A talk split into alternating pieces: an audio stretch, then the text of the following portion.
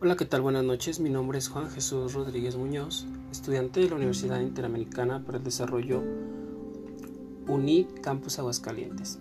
Quiero compartir con ustedes dos temas de gran importancia en esta rama de teoría general del derecho, el cual son la justificación y el desafío del derecho. Antes que nada, quiero hacer aportación de la definición de derecho que he logrado determinar por medio de las distintas investigaciones. Entonces, el derecho es el conjunto de ordenamientos jurídicos que imponen deberes por los cuales el Estado unifica a la sociedad para la determinación de un trato justo, estableciendo bases sólidas de convivencia social con la finalidad de garantizar seguridad, igualdad, libertad y justicia para toda la sociedad. Atendiendo al derecho tenemos lo que es justificación del mismo, que engloba en satisfacer una necesidad humana obligación necesaria, o al menos establecer lo que sea conveniente convirtiéndose en una obligación útil.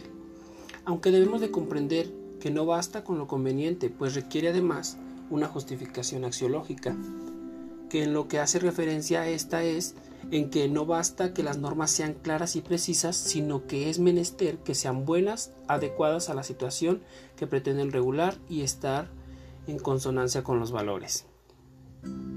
A lo que de manera de conclusión retomamos la aportación que hace el autor Víctor Manuel Pérez Valera en su libro Teoría del Delito, lo cual dice que el derecho se presenta como una institución necesaria para controlar los riesgos y deterioros que afectan el orden social y distorsionan la armonía social. Mediante su talante coactivo, el derecho es capaz de instaurar un orden social justo y razonable. Para los desafíos del derecho, nos hemos encontrado con un sinfín de situaciones que a través de la historia del derecho se ha ido ajustando en los distintos tiempos y aunque ha ido perfeccionando, se encuentra en constantes actualizaciones y modificaciones, pues que graves problemas nos afectan profundamente hoy en día. Como prueba de ello tenemos la fuerte necesidad de crear derecho para las nuevas generaciones a más temprana edad y con los distintos ordenamientos que se adapten a las capacidades jurídicas de estos sin afectar su desarrollo otro desafío que enfrenta el, derecho es la falta de humanidad y la ferocidad con la que se, está, se actúa cada día.